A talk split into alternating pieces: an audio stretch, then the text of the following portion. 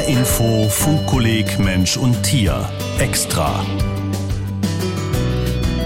Ich bin Stefan Hübner und ich freue mich heute auf eine Frau, die sich seit über 20 Jahren dem Schutz der Meere und der Meeresbewohner verschrieben hat. Ihre Erlebnisse und Erkenntnisse aus dieser Zeit hat sie nun in einem Buch zusammengefasst. Das heißt, wenn wir die Meere retten, retten wir die Welt. Und die Autorin, sie heißt Heike Vesper. Sie ist Meeresbiologin und Direktorin am Internationalen Zentrum für Meeresschutz der Umweltstiftung WWF des Worldwide Fund for Nature in Hamburg. Herzlich willkommen Willkommen im Funkkolleg Mensch und Tier Extra, Heike Vesper. Hallo, Herr Hübner. Frau Vesper, wenn Sie darauf zurückblicken, wie sich in den ja über 20 Jahren, in denen Sie sich mit den Meeren beschäftigen, die Meere entwickelt haben, welche Trends, positiv, negativ, fallen Ihnen da als besonders wichtig auf? Insgesamt ist es nicht besser geworden mit den Meeren. Viele Probleme, die wir vor 20 Jahren schon kannten, sind heute entweder gleich geblieben oder haben sich verschlechtert. Ich würde als ein Beispiel gerne rauspicken wollen die Überfischung. Das ist nun wirklich nichts Neues, aber die politischen Maßnahmen, die ergriffen worden sind, obwohl es wohl bekannt ist, das Problem, die haben halt nicht gegriffen. Das heißt, wir haben heute ein Drittel der Fischbestände, die kommerziell genutzt werden, die eben einfach übernutzt werden und der Anteil an Fischbeständen die man noch deutlich mehr nutzen könnte, der liegt bei unter sieben Prozent. Plastikvermüllung ist ein anderes Thema, war auch vor zehn Jahren eigentlich schon präsent. Aber da gab es politische Aktivitäten und zwar mit einer Geschwindigkeit, wie ich sie sonst aus dem Meeresschutz in meinen 20 Jahren Berufserfahrung nicht gesehen habe. Diese Plastikproblematik hat so einen kleinen Schubs gegeben für die ganze Meeresschutzproblematik. Und man weiß, dass man auf jeden Fall mehr Schutzgebiete braucht. Und ich sehe, dass es auch politische Initiativen dazu gibt. Also Länder schließen sich zusammen unter dem Slogan 30 by 30. Das heißt, 30 Prozent der Ozeane sollen bis zum Jahr 2030 unter Schutz gestellt werden. Überfischung, die Existenz unserer Speisefischbestände. Darüber hatten Sie in Folge 6 des Funkkollegs Mensch und Tier berichtet, Heike Vesper. Und Hering und Dorsch waren es vor allem, die in dieser Sendung eine große Rolle gespielt haben. Jetzt denkt man allerdings bei Überfischung auch an andere beliebte Speisefische, an Makrelen etwa und an Thunfische, die ja auch in subtropischen und in tropischen Meeren vorkommen. Wie sieht es denn mit der Überfischung an anderen Stellen der Welt aus? Überfischung ist ein globales Problem und gerade beim Thunfisch ist es wirklich schlimm geworden über die letzten Jahre, weil das ist so ja, auch für viele ein Ersatzprodukt, äh, die ihren Fleischkonsum reduzieren wollen. Und ich weiß nicht, ob Ihnen das auch auffällt, wenn Sie selber im Supermarkt einkaufen, aber Thunfisch wird quasi überall drüber gekrümmelt. Irgendwie sei es die Pizza, sei es der Salat.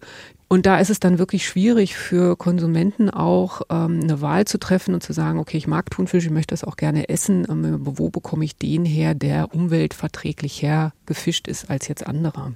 Was mir beim Thunfisch vor allem auffällt als Konsument ist, dass mittlerweile so viele Döschen im Supermarkt stehen mit irgendwelchen Biosiegeln drauf, dass ich mir manchmal die Frage stelle, kann es überhaupt so viel unter vertretbaren Bedingungen gefischten Thunfisch geben, wie er da in den Dosen landet? Das macht uns vom WWF tatsächlich große Sorgen. Also die Anzahl nimmt massiv zu, vor allen Dingen von Nachhaltigkeitssiegeln oder ich sag mal in Anführungszeichen Nachhaltigkeitssiegeln.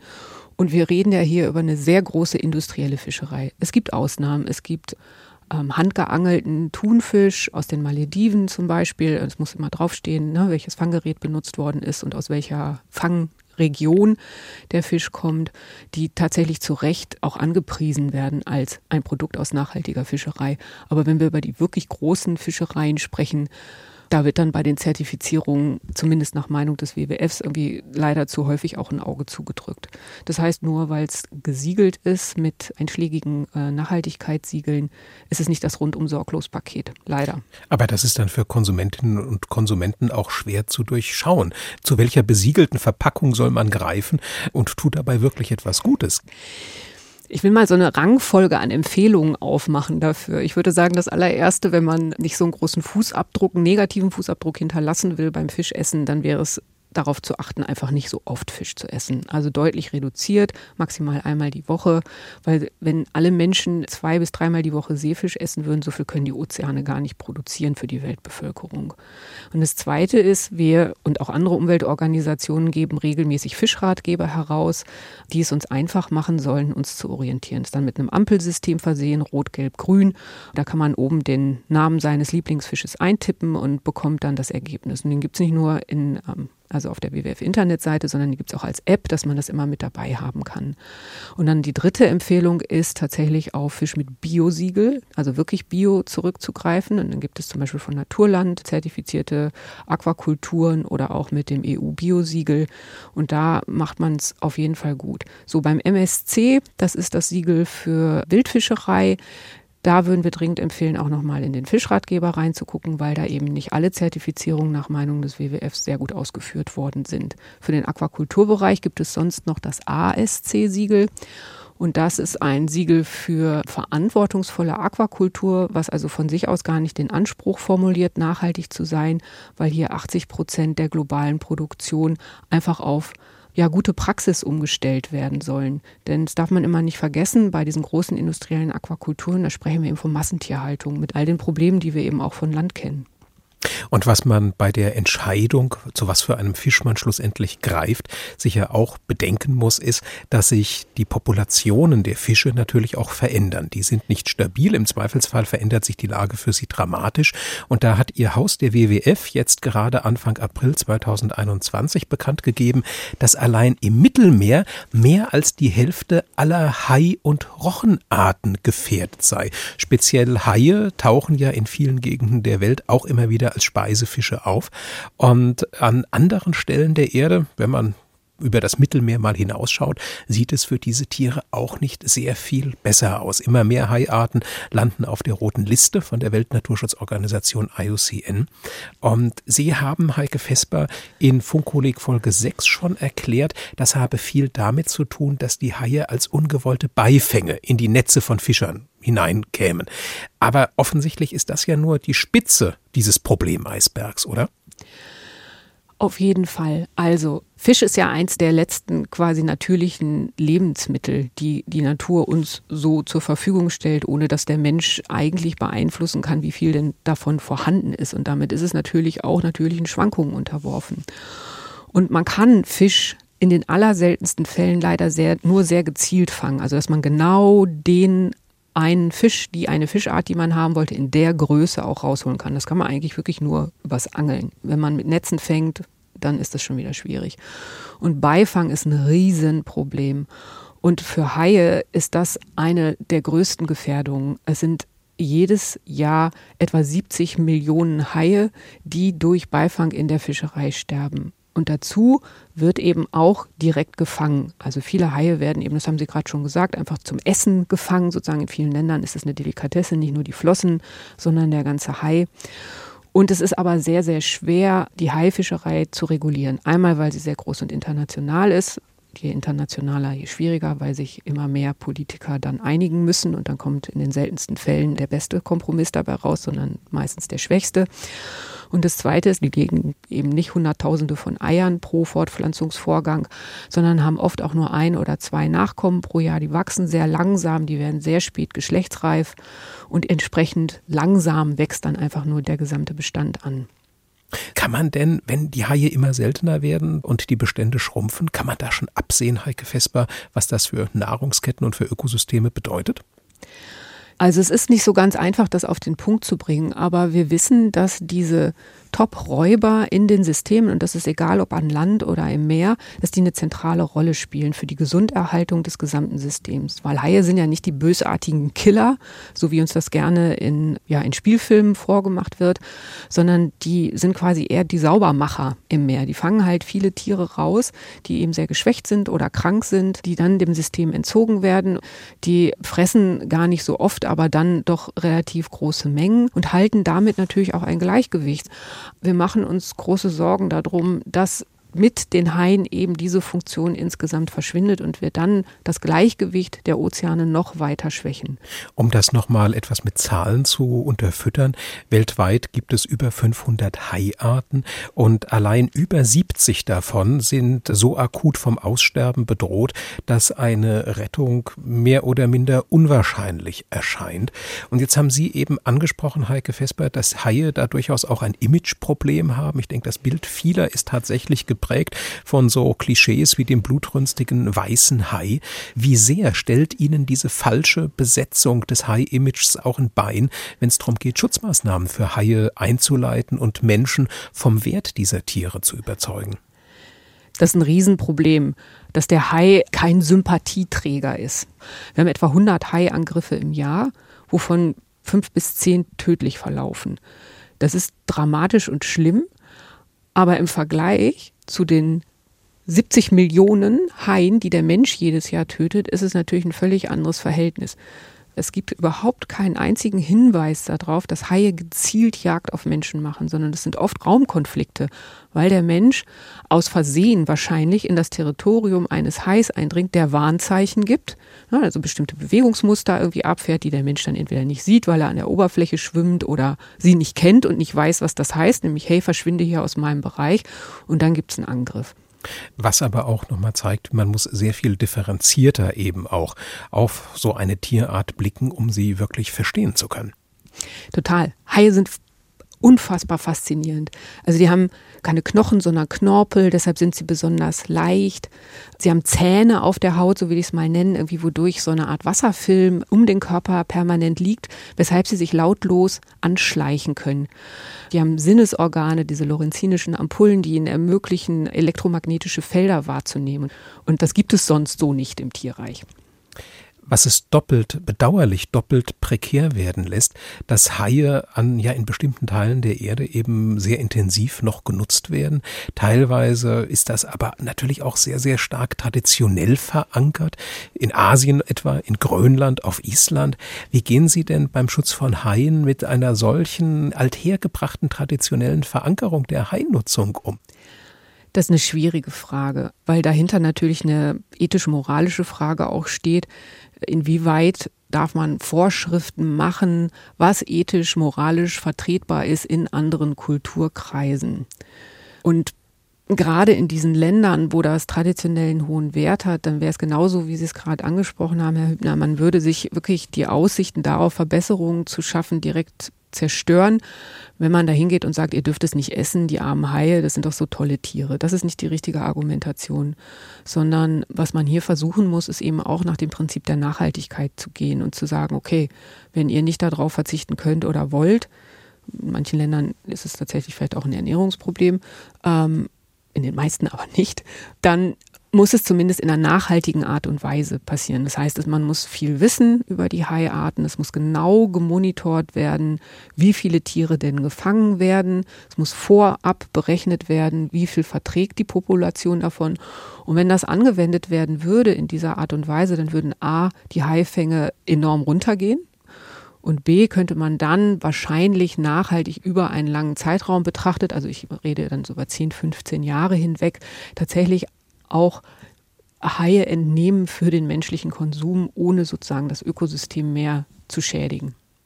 Jetzt sind Haie ja auch dadurch gefährdet, Heike Vesper, dass es mittlerweile sehr viel ja herrenlos im Meer herumtreibende Angelschnüre und Fischernetze gibt und äh, sich die Tiere da drinnen verheddern, dass sie sich strangulieren und da kommt zu all dem, was Sie bereits genannt haben, was die Haie bedroht, plötzlich noch die Plastikproblematik. Wo machen diese Netze denn sonst noch Probleme? Überall. Also Netze, die verloren gegangen sind, oder absichtlich ins Meer geworfen worden sind und entsorgt worden sind, so fischen weiter und werden aber ja nicht mehr rausgeholt. Und die können Schäden auf allen Ebenen anrichten. Also einmal eben Fische, die sich da drin verheddern, die nicht rausgeholt werden. Dann tauchende Seevögel, die eben versuchen, diese Fische aus diesen Netzen zu holen, die sich in diesen feinen Netzen verheddern. Aber auch Meeressäuger wie Robben, Wale, Delfine, für die ist das eine große Bedrohung, weil die Netze eben an den Extremitäten am Körper des Tiers hängen bleiben und sie können sich nicht davon befreien. Die haben ja keine Hände oder jemand anders kommt und befreit sie. Und damit tragen sie in der Regel schwere Verletzungen davon und viele sterben daran. Einige Wale zum Beispiel, die eben eher ja, große Wassermengen sozusagen aufnehmen und dann die Kleinstlebewesen rausfiltrieren, die haben solche Netze oft auch mit im Magen. Stimmt es eigentlich, dass diese Geisternetze, wie man sie nennt, ein Viertel bis die Hälfte des Plastikmülls in den Meeren ausmachen? Das ist der geschätzte Wert, ja. Und zwar nicht nur irgendwo in den Ozeanen, sondern auch durchaus bei uns. In der Ostsee zum Beispiel wird geschätzt, dass das knapp an die Hälfte des Plastikmülls ausmacht, den wir im Ozean finden. Wie kommen diese Mengen denn überhaupt ins Meer hinein? Ich meine, das kann ja jetzt nicht alles irgendwie so bei Sturm über Bord gegangen sein. Nee, unterschiedlich. Die Haupteintragsquelle wird gesehen tatsächlich von Land herkommen. Man sagt, dass ungefähr 80 Prozent des Plastikmülls in den Ozeanen über landseitige Eintragung kommt. Und da kann es verschiedene Ausgangsorte haben. Also entweder nicht gesicherte Mülldeponien, die in Meeresnähe sind, wo dann einfach durch Wind und Wetter der Müll von diesen Deponien ins Meer geweht wird. Oder aber wenn wir weiter ins Hinterland gehen, ähm, dann kann es einfach auch über Flüsse eingetragen werden.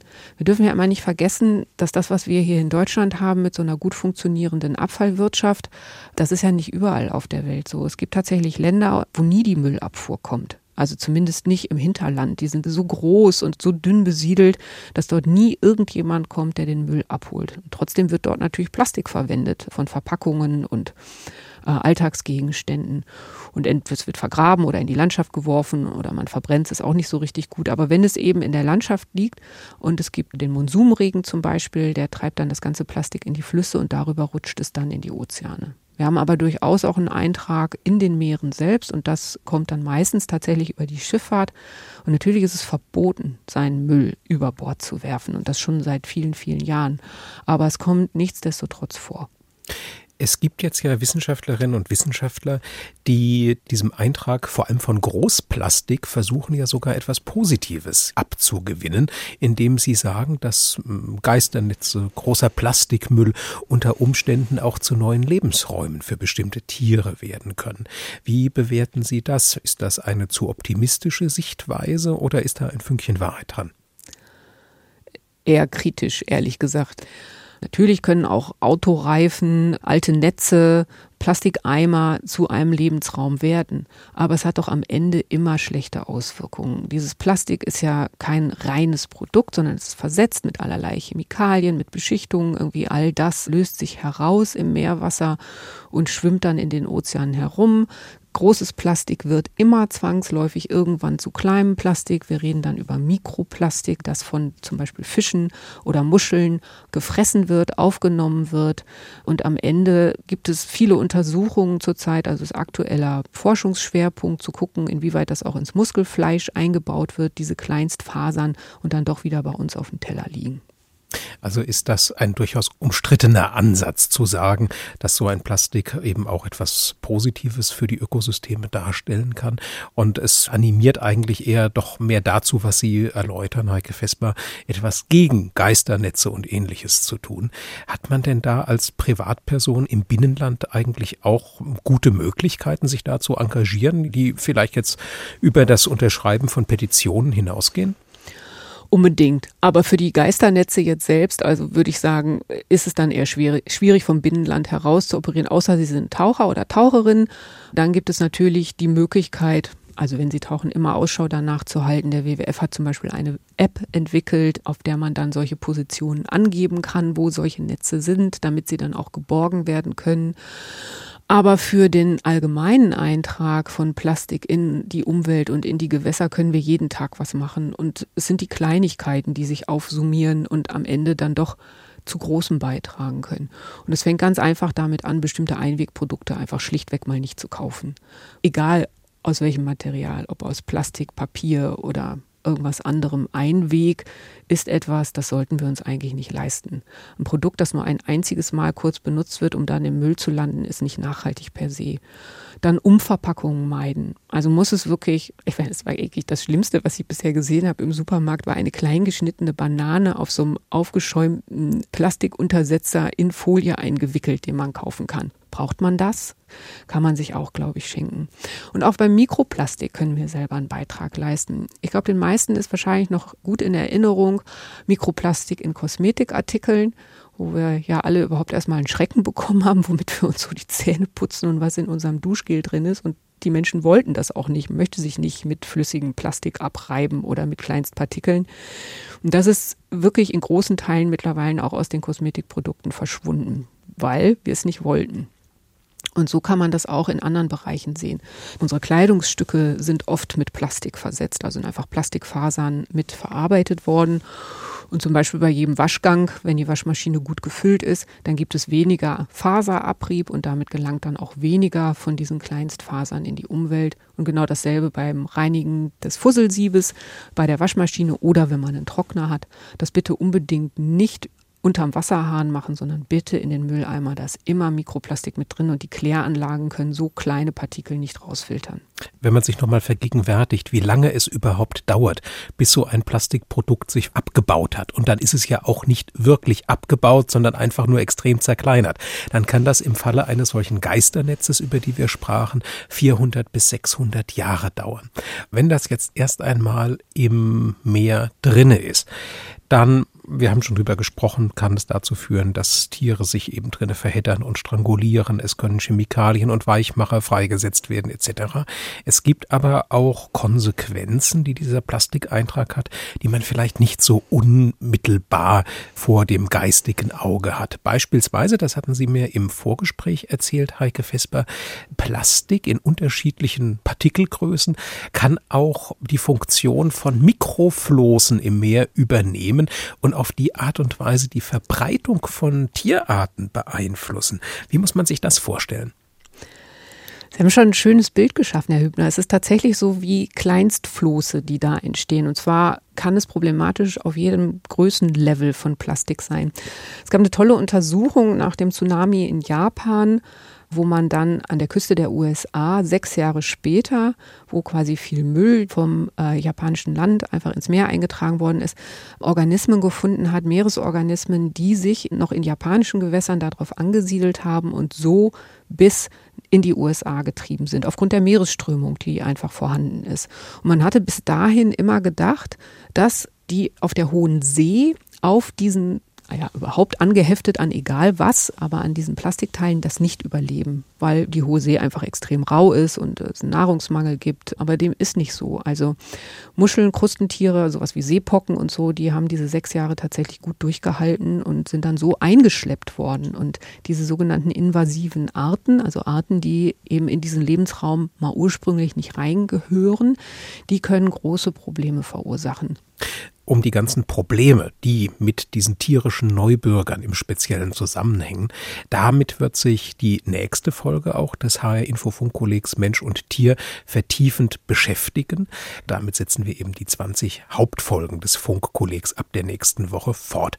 Heute allerdings haben wir noch einmal ein Osterferien-Funkkolleg extra. Zu Gast ist die Meeresbiologin Heike Vesper vom Worldwide Fund for Nature, dem WWF. Und wir haben ja zwischendurch schon immer wieder darüber gesprochen, Heike Vesper, was jeder, was jede von uns für die Bewohner der Meere tun kann. Sehr konkret am Beispiel Plastik und Fischfang. Haben Sie darüber hinaus vielleicht noch ein, zwei weitere Tipps, die sich gut im Alltag umsetzen lassen und die den Meeren wirklich was bringen? So getreu dem Motto eben auch Ihres aktuellen Buches, wenn wir die Meere retten, retten wir die Welt? Absolut. Also es gibt eine Unmenge an Dingen, die wir besser machen können, als wir sie zurzeit machen. Und das, das Gute daran ist, wie dass diese kleinen Verhaltensänderungen häufig so einen Vielfacheffekt haben. Wenn ich darauf achte, weniger Einwegplastik oder Verpackungsplastik irgendwie zu kaufen, Plastik wird ja aus Rohöl hergestellt, irgendwie, dann tue ich auch gleich noch was Gutes irgendwie für den Klimaschutz, weil es nämlich meinen CO2-Fußabdruck reduziert. Und so könnte man das immer weitermachen. Also für kurze Strecken zum Beispiel das Auto stehen zu lassen und lieber das Fahrrad zu nehmen.